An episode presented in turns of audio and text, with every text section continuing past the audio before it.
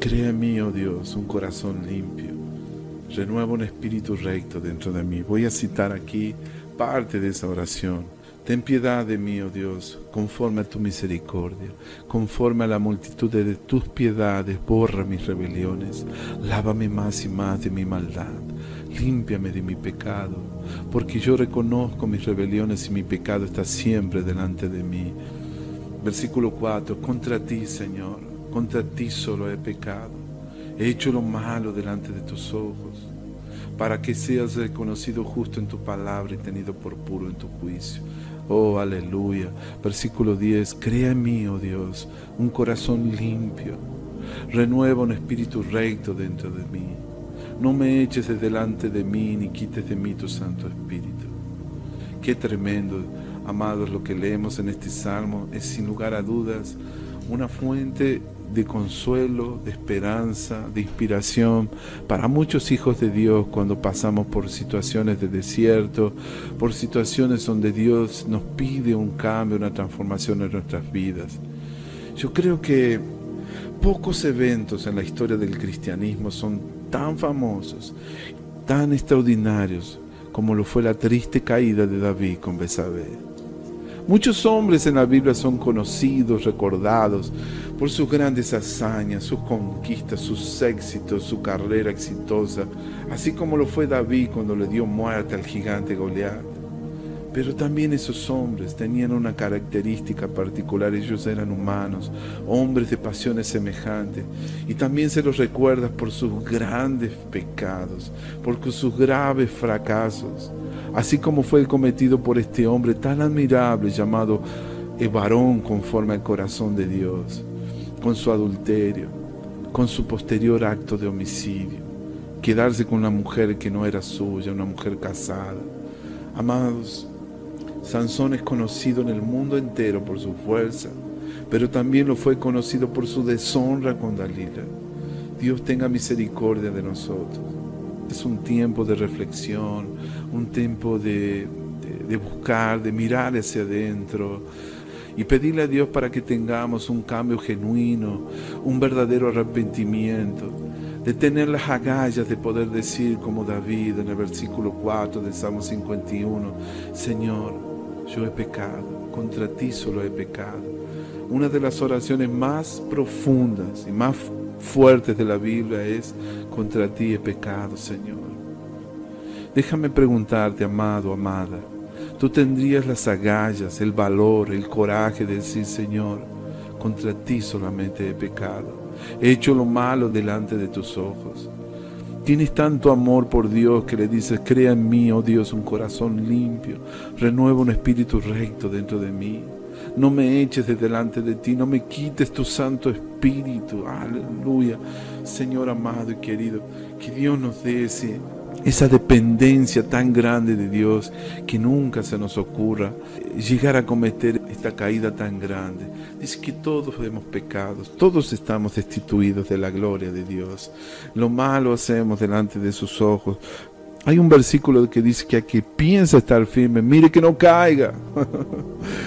El que piensa estar firme, cuidado que no caiga. Me, me gusta más como dice en portugués. Pero aquí vemos a alguien que tiene el valor, las agallas de reconocer que había pecado. Alguien que había sido confrontado por el profeta. Amados, me llevó mucho tiempo lanzar esta lección porque cuando llegaba a este punto, la mayoría de los, de los estudiosos, de los teólogos, de los maestros de la palabra y muchos hombres de Dios que son sinceros, que buscan al Señor, que le aman, muchas veces tropiezan con esta historia. Muchos hombres de Dios genuinos, sinceros, jamás harían lo que hizo David, ¿verdad? Y cuando llegan a este punto, son, es como una piedra de tropiezo para ellos. Y les escandaliza porque después Dios los llama a David hombre, conforme al corazón de Dios. Muchas personas se preguntan, pero ¿qué fue lo que pasó? ¿Cuál fue la razón de su caída? ¿Qué llevó a David a cometer ese error? ¿Cómo puede ser que una persona que haya tenido tanta comunión con Dios, cuando nosotros nos comparamos a David, no le llegamos ni a los talones por toda la búsqueda, el amor que él tenía por su presencia? Entonces muchas personas se cuestionan eso. De mi parte, amados, yo que he tenido una vida, que yo vengo del mundo, yo salí del mundo, eh, me costó mucho tiempo poder lavarme, limpiarme de mis pecados y poder entender cómo Dios quería transformar mi vida. Yo no tengo nada que decir al respecto porque he sido tan pecador en algunas áreas como David. Y acá estoy, amados, firme, creyendo en el amor eterno y la misericordia de Dios. Muchas personas se preguntan qué fue lo que llevó al rey David a caer de esa forma. Alguien que tenía una comunión tan perfecta con Dios, alguien tan ungido, alguien tan obediente, alguien tan profundo, con una intimidad tan grande por Dios, alguien tan talentoso y lleno de dones un músico tan talentoso, un salmista como David. ¿Qué le llevó a este hombre para hacer lo que hizo? ¿Te suena esa historia en los tiempos actuales? Ah, mi Dios, seguramente muchos de nosotros hemos conocido muchos Saúles, muchos Davids. Aprendemos tantas cosas en la viña del Señor, ¿verdad? Yo te hice una recompilación de algunos de los motivos y razones de la caída de David. Vamos a comenzar por uno de ellos, por los primeros. Uno de ellos fue la desobediencia en la vida de David como rey con relación a sus esposas y concubinas. En Deuteronomio 17, 17 había una ley, un mandamiento sobre el rey no acumular ni rebañar tantas mujeres para sí, porque eso no era recomendable para él. Y no fue lo que pasó con David, pero uno de los motivos fue su desobediencia como rey. Número dos, él se había relajado y dormido en los laureles. Cuando a él le correspondía estar en la guerra, a él se le ocurre quedarse en casa. Separado de la voluntad de Dios, ahora era una fácil presa para el enemigo, siendo vulnerable en su área de mayor debilidad. Ni él, ni sus ojos, ni sus cinco sentidos estaban en el lugar apropiado. Amados, una de las cosas más importantes en los tiempos actuales es que estemos en el lugar apropiado, en el centro de la voluntad de Dios para cada uno de nuestras vidas. Muchos cristianos, muchos hijos de Dios, fuera de su llamado, fuera del propósito, fuera de su asignación, por Dios y eso es algo que deberíamos todos los días pedirle a Dios que nos ayude a enfocar y a concentrarnos en aquello que Dios nos ha pedido hacer. Número tres, cuando él contempló a Besabe desde la azotea, violó uno de los mandamientos más importantes del Señor. No codiciarás la mujer de tu prójimo. Deuteronomio 5:21, esto es algo básico, básico y fundamental.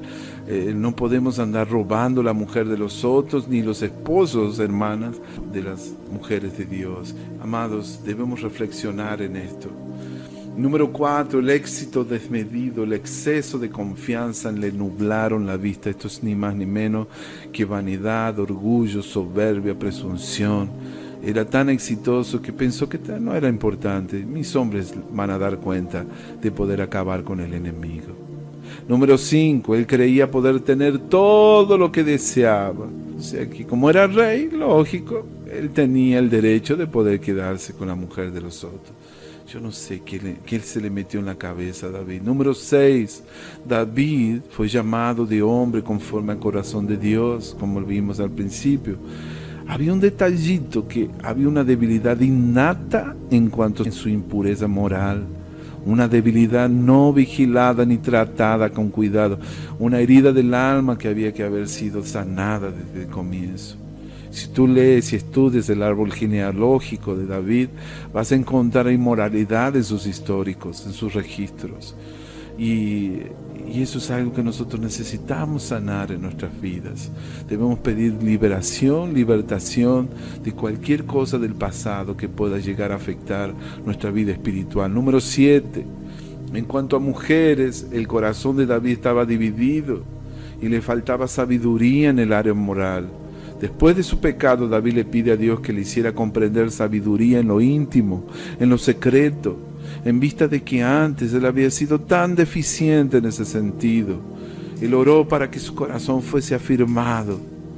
Amén, querido. Dios nos ayude. Número 8. David se consideraba el estar por encima de la ley, una excepción a la regla. Eso es una verdadera tentación para muchos líderes cristianos. ¿Conoces a alguien así? Bueno, no es para que te pongas a criticar a nadie. Esto es para ti, para mí, mi hermano. Vamos a hacer un análisis de nuestra propia vida espiritual. ¿Hay en algún área de nuestra vida que nos sentimos una excepción a la regla? Ay, queridos, hay tantas cosas que podemos aprender. ¿Saben qué? El Salmo 51 nace como fruto de esta amarga experiencia. Este salmo brotó del corazón de David cuando fue confrontado por Dios. Qué tremendo. Cuando fue confrontado por el profeta Natán.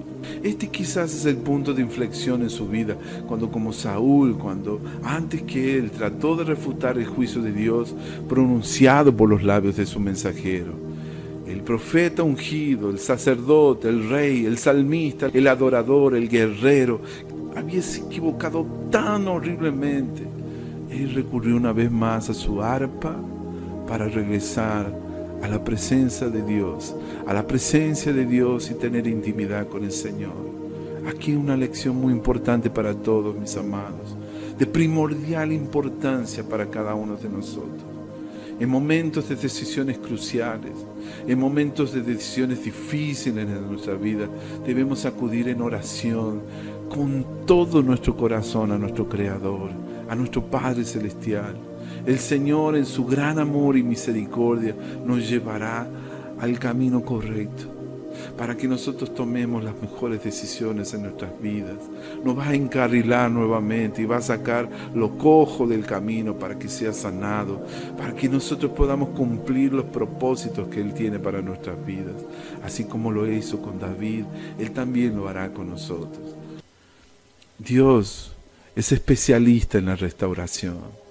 Dios especializa en los cambios. Dios especialista en restaurar y sanar a aquellos que quedaron como soldados heridos en el camino. Muchos han caído en el camino y por haber caído nos nunca llegaron a perdonarse a sí mismos. No debemos pensar que porque un día hemos caído, que hoy estamos descalificados para un día poder alcanzar los niveles de revelación, de favor y bendición que Dios tiene para nosotros. No debemos pensar que Él nos ha descartado. No deberíamos jamás pensar que Él se ha olvidado de nosotros, que Él está enojado con nosotros. Recuerda, hay una promesa que dice que los cojos arrebatarán el botín, botín de muchos despojos, así como, como dice Pablo en Corintios, que lo necio del mundo escogió Dios para avergonzar a los sabios lo débil y menospreciado, llama a Dios para poder avergonzar a los fuertes. Los últimos serán los primeros. No te olvides, mi amado. Eso es lo que Dios está haciendo en los tiempos actuales. Yo no sé qué es lo que te está trayendo remordimiento y culpa, mi amado. Quiero que en este momento paremos todos. Yo no voy a ser como Natán para apuntarte, porque no tengo esa autoridad para hacerlo.